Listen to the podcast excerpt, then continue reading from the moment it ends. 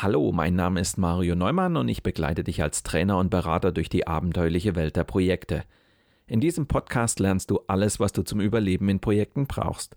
Ich entführe dich regelmäßig in spannende Themen, beantworte deine Fragen und versorge dich mit den wichtigsten Survival-Tipps. Los geht's!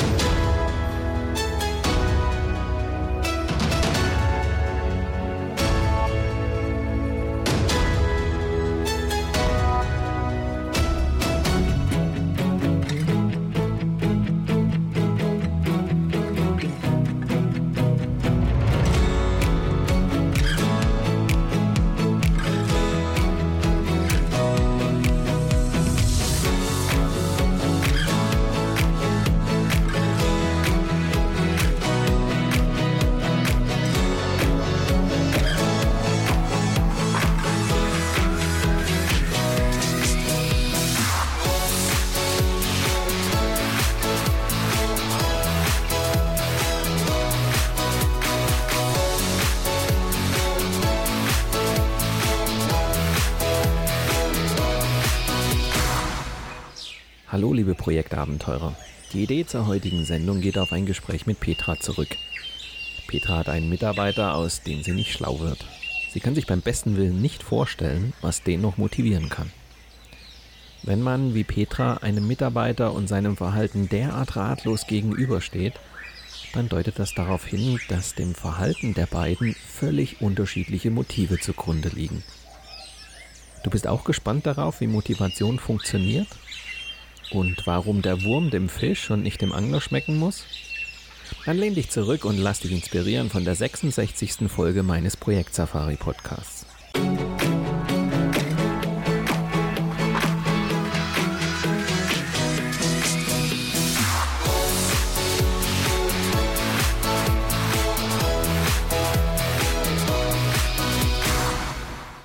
Wenn es um die Motivation ihrer Mitarbeiter geht, folgen Projektleiter immer noch zu häufig dem Schema F.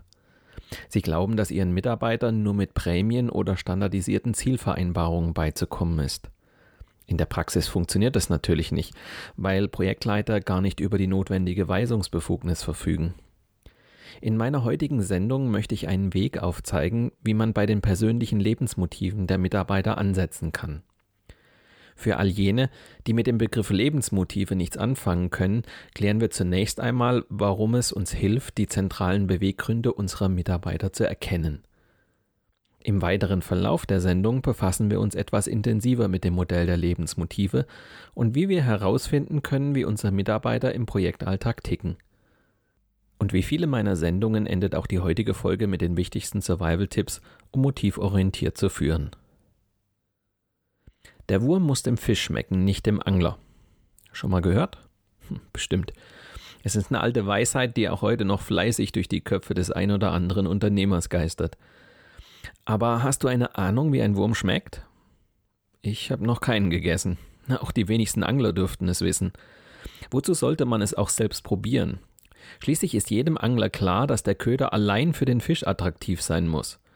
Schmeckt der Wurm den Fischen, werden sie anbeißen. Ich habe mir sagen lassen, dass echte Anglerprofis den Köder auf die Fischart abstimmen, auf die sie es abgesehen haben. Hm. So simpel kann Motivation sein.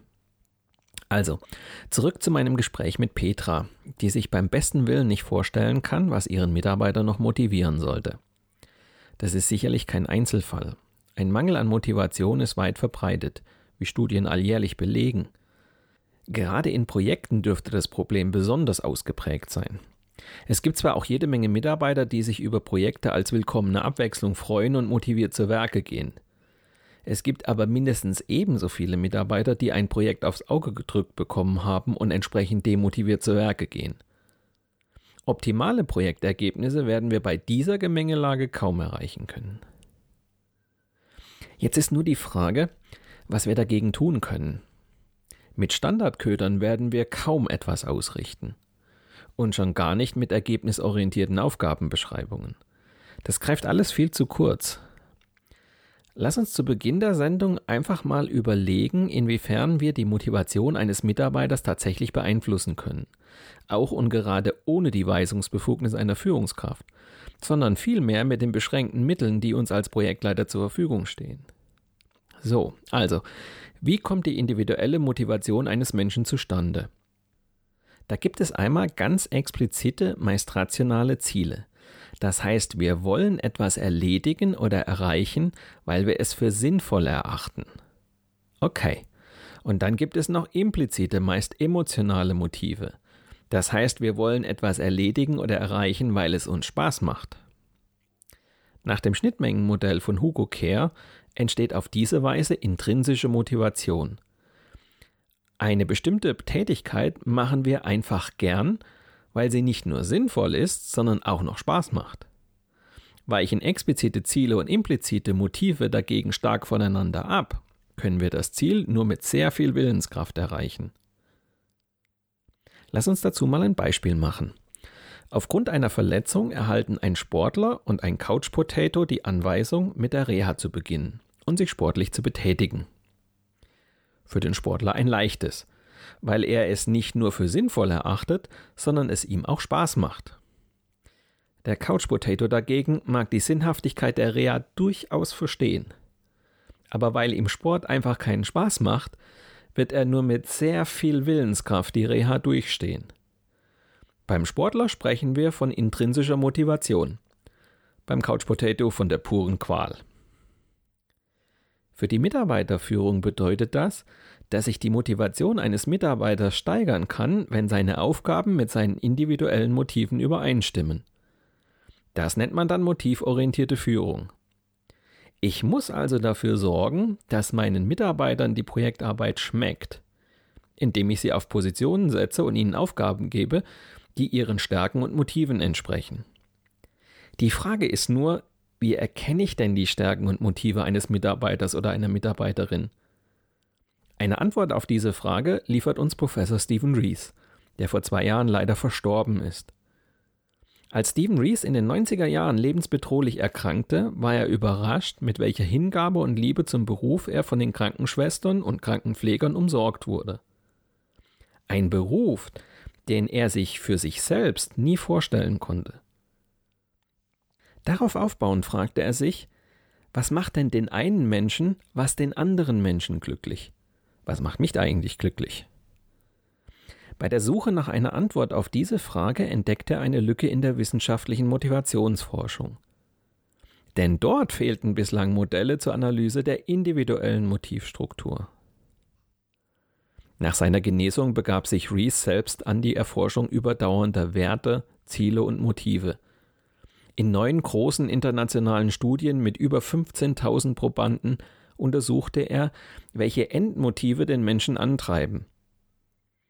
Er fand heraus, dass es mit den sogenannten Lebensmotiven 16 fundamentale Werte und Bedürfnisse gibt, die uns motivieren. Stephen Rees hat ein Analyseinstrument entwickelt, das es uns ermöglicht, die persönlichen Antriebs- und Motivstrukturen von Mitarbeitern zu erkennen. Es ist also so eine Art Navigator, um passgenaue Maßnahmen für mich als Projektleiter abzuleiten. Das Instrument ist ziemlich wirkungsvoll. Anders als herkömmliche Persönlichkeitstests, die vorwiegend beschreiben, wie ein Mensch sich verhält, geht Stephen Rees einen Schritt weiter. Und er ermöglicht einen Blick unter die Oberfläche menschlicher Verhaltensmuster. Sein sogenanntes Rees Motivation Profile zeigt also nicht nur Verhaltenspräferenzen auf, was wir von anderen Methoden kennen, sondern die Gründe und die Motoren für unser Verhalten. Jeder Mensch tut demnach oftmals unbewusst Dinge, um eines oder mehrere seiner Lebensmotive zu befriedigen, auch wenn vordergründig andere Ziele verfolgt werden, wie beispielsweise Geld zu verdienen. So nutzen manche das Geld zur Befriedigung eines Statuswunsches, andere für ihr Streben nach Unabhängigkeit und für die Dritten verspricht es Sicherheit und emotionale Ruhe. Insofern ist es schwer, von einem Verhalten auf die Motive eines Menschen zu schließen. Leichter ist es, von den Lebensmotiven ein Verhalten abzuleiten. Nachdem klar ist, dass wir die Beweggründe unserer Mitarbeiter verstehen müssen, um sie wirkungsvoll zu motivieren, sollten wir uns nun etwas intensiver mit dem Modell der Lebensmotive des Stephen Rees befassen. Also, Stephen Rees war ein US-amerikanischer Psychologe. Er beschäftigte sich mit der Frage, welche Motive es sind, die die Menschen antreiben. Dazu hatte er zunächst eine Liste von mehreren hundert Werten zusammengetragen und diese in mehreren Umfragewellen von über 5000 Personen bewerten lassen. Anhand der Ergebnisse konnte Rees seine Liste auf 16 zentrale Lebensmotive reduzieren. Die schauen wir uns gleich noch an. Anschließend entwickelte er mit mehreren tausend weiteren Befragten verschiedener Nationalitäten den Fragebogen, mit dem er eine individuelle Motivstruktur erstellen kann, sein sogenanntes Reese Motivation Profile. Das Ganze könnten wir jetzt noch wissenschaftlich und empirisch ausbreiten, aber nicht hier, nicht in diesem Podcast. Wer sich wirklich dafür interessiert, darf sich gerne melden. Wir schauen uns lieber mal die 16 Lebensmotive als solche an. Das Lebensmotiv Macht beschreibt unser Bedürfnis nach Einfluss oder Führung. Der Leitgedanke bei diesem Motiv ist der Hunger nach Macht, Einfluss, Kontrolle und Dominanz. Im Führungsverhalten zeigt sich hier vor allem, ob diese Menschen ihre Macht gerne einsetzen oder eher davor zurückschrecken. Das Lebensmotiv Unabhängigkeit beschreibt unser Bedürfnis nach Eigenständigkeit. Das Bedürfnis nach emotionaler Verbundenheit bzw. das Verlangen nach Eigenständigkeit und Unabhängigkeit sind die Triebfedern für dieses Motiv. Die Mitarbeitertypen sind dementsprechend eher Individualisten oder Teamplayer. Das Lebensmotiv Neugier beschreibt unser Bedürfnis nach Erkenntnis. Der Motor hinter der Neugier ist ein starker Wissensdurst, die Lust am Lernen und das Verlangen, mehr über sich selbst und die Welt zu erfahren. Im Vordergrund stehen vor allem die Freude am Lernen und der Drang, alles über den Intellekt zu erfassen. Der praktische Nutzen des Gelernten ist eher sekundär. Das Lebensmotiv Anerkennung beschreibt unser Bedürfnis nach Bestätigung von anderen. Das Anerkennungsmotiv sagt aus, ob eine Person ihre Selbstsicherheit eher vom Feedback anderer oder aus sich selbst heraus bezieht. Es bezieht sich also auf das Streben nach sozialer Akzeptanz, Zugehörigkeit und positivem Selbstwert. Das Lebensmotiv Ordnung beschreibt unser Bedürfnis nach Struktur. Ordnungsorientierte Menschen ertragen es nur schwer, in einem unordentlichen oder unstrukturierten Umfeld zu arbeiten. Vielmehr herrscht ein Verlangen nach Übersicht, Organisation, Klarheit und Stabilität. Das Lebensmotiv Sparen beschreibt unser Bedürfnis, Dinge zu bewahren. Dieses Motiv thematisiert den Stellenwert von Eigentum. Es gibt an, wie sehr Menschen an angehäuften Dingen hängen, auf sie achten und sie pflegen. Das wirft ein Licht auf ihre Einstellung zu materiellen Gütern, ob sie etwa lieber sparen oder gern Geld ausgeben. Das Lebensmotiv Ehre beschreibt unser Bedürfnis nach Integrität. Menschen, bei denen das Motiv Ehre stark ausgeprägt ist, legen Wert darauf, sich an einem durch Gesellschaft, Politik oder Religion vorgegebenen Wertesystem orientieren zu können. Das Lebensmotiv Idealismus beschreibt unser Bedürfnis nach sozialer Gerechtigkeit. Wie stark das Motiv Idealismus ausgeprägt ist, zeigt sich darin, ob die Menschen sich für den Wunsch, die Welt zu verbessern und den Einsatz für soziale Gerechtigkeit und Fairness persönlich einzusetzen. Das Lebensmotiv Beziehungen beschreibt unser Bedürfnis nach Freundschaft. Das Motiv Beziehungen beschreibt den Wunsch, mit anderen zusammen zu sein und Spaß zu haben. Im Unterschied zur Unabhängigkeit beschreibt das Beziehungsmotiv das Streben nach Kontakten bzw. Gesellschaft und weniger die emotionale Verbundenheit mit anderen Menschen. Das Lebensmotiv Familie beschreibt unser Bedürfnis nach Fürsorglichkeit. Dieses Bedürfnis befasst sich mit dem Wunsch nach einem eigenen Familienleben und der Bereitschaft dafür Sorge zu tragen. Da Beruf und Privatleben nicht so genau getrennt werden können, spielt dieses Motiv für die Performance eine Rolle, bekannt auch als Work-Life-Balance. Das Lebensmotiv Status beschreibt unser Bedürfnis nach Aufmerksamkeit. Dieses Lebensmotiv untersucht das Phänomen des Strebens nach Prestige, Bewunderung und Geltung. Rangordnung, Status, Titel und öffentliche Aufmerksamkeit sind hier die richtungsweisenden Stichworte. Das Lebensmotiv Rache klingt sehr martialisch. Das liegt an der Übersetzung des englischen Revenge und beschreibt unser Bedürfnis, gewinnen zu wollen. Das Streben nach Rache oder Kampf bedeutet, den Vergleich mit anderen zu suchen und dabei gewinnen zu wollen.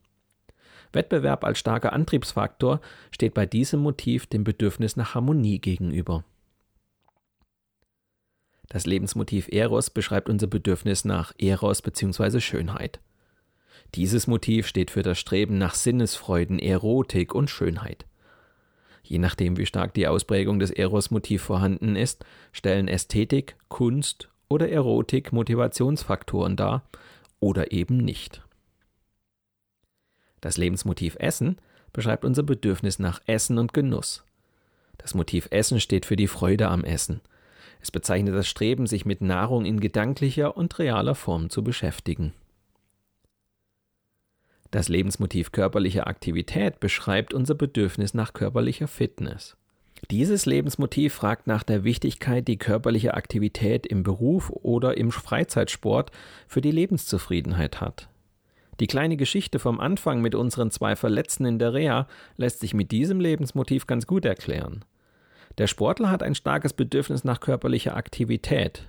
Bei unserem Couch Potato ist dieses Lebensmotiv wohl eher schwach ausgeprägt. Bleibt noch ein letztes Lebensmotiv, das Lebensmotiv Ruhe. Es beschreibt unser Bedürfnis nach emotionaler Ruhe. Dieses Lebensmotiv widmet sich dem Bedürfnis nach Entspannung, emotionaler Sicherheit und Stabilität. Es kann auch als Angst vor Ungewissheit und Risiken interpretiert werden. Das Lebensmotiv fragt nach der Bedeutung stabiler emotionaler Verhältnisse für unsere Lebenszufriedenheit. Das Reese Motivation Profile verrät nun, welche der genannten Themen in unserem Leben eine hohe, eine durchschnittliche oder eine sehr geringe Priorität haben. Damit kann ich erkennen, welche Motive in meinem Leben der Antrieb für mein Handeln sind, sozusagen die Motoren meines Verhaltens. Jetzt stellt sich nur die Frage, wie wir die Motive unserer Mitarbeiter im Projektalltag entschlüsseln. Es steht ja nun niemandem auf die Stirn geschrieben, dass er oder sie eine hohe Ausprägung im Ordnungs- oder im Machtmotiv hat. So etwas über sich zu wissen, wäre nicht nur für den Mitarbeiter selbst interessant, sondern zweifellos auch für uns als Projektleiter. Wir können sowohl im täglichen Umgang als auch bei der Verteilung von Aufgaben und Positionen die Motivausprägung unserer Teammitglieder berücksichtigen. Geht es beispielsweise um die Auswahl eines entscheidungsstarken Teilprojektleiters, sollten wir auf einen Mitarbeiter mit einer starken Ausprägung des Lebensmotivs Macht setzen. Für einige Unternehmen statte ich Projektleiter und ihre Teams mit dem Reese Motivation Profile aus. Wenn das Team über Monate in einem wichtigen Projekt, vielleicht sogar beim Kunden vor Ort, gut zusammenarbeiten soll, ist es extrem wichtig, dass jeder weiß, wie der andere tickt und wie man ihn zu nehmen hat. Diese Erkenntnisse machen sich schon nach wenigen Tagen bezahlt. Aber selbst wenn wir die Ausprägung der Lebensmotive unserer Projektmitarbeiter nicht kennen, lassen sie sich doch im Projektalltag zumindest ansatzweise erschließen, beispielsweise in persönlichen Gesprächen. Der Bericht über den letzten Urlaub gibt Hinweise auf die Lebensmotive Neugier, Beziehungen oder emotionale Ruhe. Die Art, wie jemand über die Arbeit im Team spricht, lässt Rückschüsse auf das Lebensmotiv Unabhängigkeit zu. Und wie sehr jemand mit den Kollegen konkurriert, lässt Rückschlüsse auf das Lebensmotiv Rache zu. Wenn wir also als Projektleiter aufmerksam zuhören und versuchen, die Welt mit den Augen unserer Mitarbeiter zu sehen, bekommen wir Hinweise, selbst wenn es unseren Mitarbeitern nicht auf der Stirn geschrieben steht. All diese Beobachtungen geben zwar Hinweise, allerdings stellen sie immer nur eine Annäherung an die wahren Bedürfnisse und Lebensmotive der Mitarbeiter dar. Ein Verhalten lässt sich eben nicht immer eindeutig interpretieren. Kauft sich ein Mitarbeiter ein neues, prestigeträchtiges Auto, kann er dies entweder tun, um die Anerkennung anderer zu bekommen und seinen gehobenen Status offen zu zeigen, oder aber, weil er das Design des Autos besonders schön fand, er also eine starke Ausprägung des Motivs Eros hat. Trotzdem gibt es für alle 16 Lebensmotive und ihre verschiedenen Ausprägungen konkrete Ansätze, die uns als Projektleiter helfen können, motivorientiert zu führen. Und das gelingt uns insbesondere dann, wenn wir uns selbst und unsere eigene Lebensmotivkonstellation sehr gut kennen. Denn wir neigen dazu, eine positive Eigenwahrnehmung bezüglich unserer eigenen Motivausprägungen zu haben. Während wir eine jeweils andere Ausprägung eines Lebensmotivs emotional nicht verstehen können und daher oft negativ betrachten. Das war übrigens auch bei Petra der Fall, auf die diese Podcast-Folge zurückgeht. Ihre Verzweiflung lag schlicht darin begründet, dass einige Lebensmotive ihres Mitarbeiters schlicht anders ausgeprägt waren als ihre eigenen Lebensmotive. Das führt dazu, dass sie das Verhalten ihres Mitarbeiters einfach nicht nachvollziehen konnte. Zum Abschluss der Sendung noch einige Survival-Tipps. Mache dir Gedanken über die Ausprägung deiner eigenen Lebensmotive, denn nur wer sich selbst führt, kann auch andere führen. Trainiere deine Menschenkenntnis. Um motivorientiert führen zu können, brauchst du eine echte Offenheit für die Werte und Prioritäten anderer Menschen. Höre aufmerksam zu, wenn du mit deinen Mitarbeitern sprichst. Versuche die Welt mit den Augen deines Gegenübers zu sehen. Finde heraus, wie sich die Arbeitsmotivation und Arbeitszufriedenheit deiner Projektmitarbeiter steigern lassen. Die einzelnen Lebensmotive geben dir dafür wichtige Hinweise. Nutze die inneren Antreiber deiner Mitarbeiter für den langfristigen Erfolg deiner Projekte. Wenn es in meinen Seminaren um das Thema Führung und Motivation geht, dann sprechen wir immer auch über das Modell der Lebensmotive und wie wir es im Projekt erfolgreich einsetzen können. Es ist aber auch möglich, sich außerhalb von Seminaren ein Reese Motivation Profile erstellen zu lassen. Dazu muss ein Fragebogen absolviert werden, der 128 Aussagen umfasst. Eine Aussage lautet beispielsweise, es beunruhigt mich zutiefst, wenn mein Herz schnell schlägt, oder ich ärgere mich sehr, wenn ich in aller Öffentlichkeit einen Fehler mache. Du bewertest jede dieser Aussagen auf einer Skala von minus 3 bis plus 3, also von völlig falsch bis komplett zutreffend. Jeweils acht Aussagen sind einem der 16 Lebensmotive gewidmet und eruieren so, wie stark oder auch schwach das jeweilige Motiv bei dir ausgeprägt ist. Mittels einer lizenzierten Software werden die Antworten ausgewertet und in Form eines Balkendiagramms dargestellt, das du in einem Rückmeldegespräch von mir, einem zertifizierten Reese Profile Master, erklärt bekommst. Wenn du dich näher über die Lebensmotive und das Reese Motivation Profile informieren möchtest, dann schreibe mir einfach eine kurze E-Mail ich schicke dir gerne ein ausführliches White Paper, in dem du alles nochmal in Ruhe nachlesen kannst. Weitere Informationen zu mir und meiner vielfältigen Arbeit als Trainer und Berater für eine erfolgreiche Projektarbeit findest du auf meiner Internetseite unter www.projektsafari.de. Das war zugegeben eine recht theoretische Sendung. Wie wäre es, wenn wir uns in der kommenden Sendung einmal ganz praktisch einem der Lebensmotive widmen? Zum Beispiel dem Lebensmotiv Macht. Wenn du gespannt darauf bist, wie Macht Menschen motiviert und was Macht mit dir macht, dann höre doch in zwei Wochen wieder rein. Oder abonniere einfach meinen Podcast Projekt Safari bei SoundCloud, Spotify oder iTunes. Dann bleibst du immer auf dem Laufenden. Mit diesem kleinen Hinweis endet die heutige Episode meines Podcasts Projekt Safari. Danke fürs Zuhören, empfehlt mich weiter und bleibt mir auch während der kommenden Episoden treu. Euer Mario Neumann.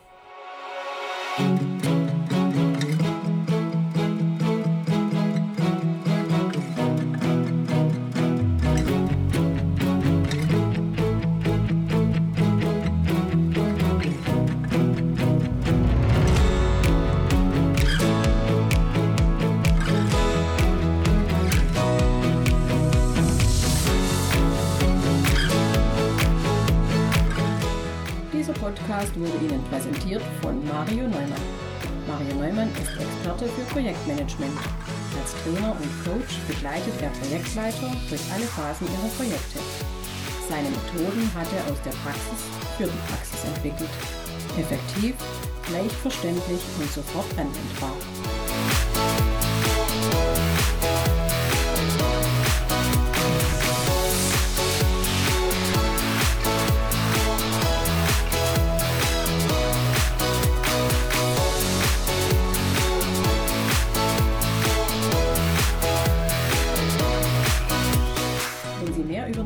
Welt der Projekte erfahren möchten, dann gehen Sie doch mit Mario Neumann auf Projektsafari.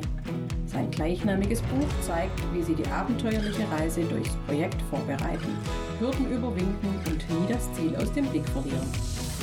Tipps für den Ernstfall, Erlebnisse erfahrener Projektleiter und theoretische Hintergründe fügen sich zu einem völlig neuartigen Handbuch für Projektmanager. So wird jedes Projekt aufregend und inspirierend wie eine Safari.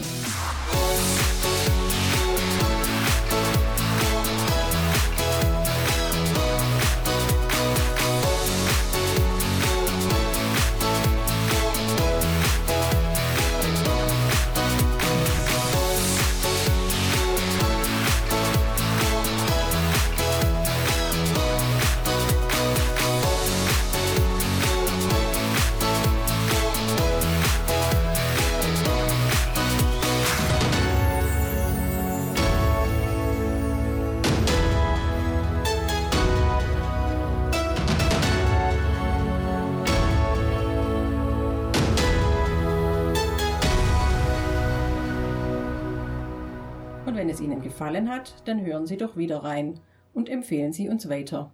Ihr Team Mario Neumann.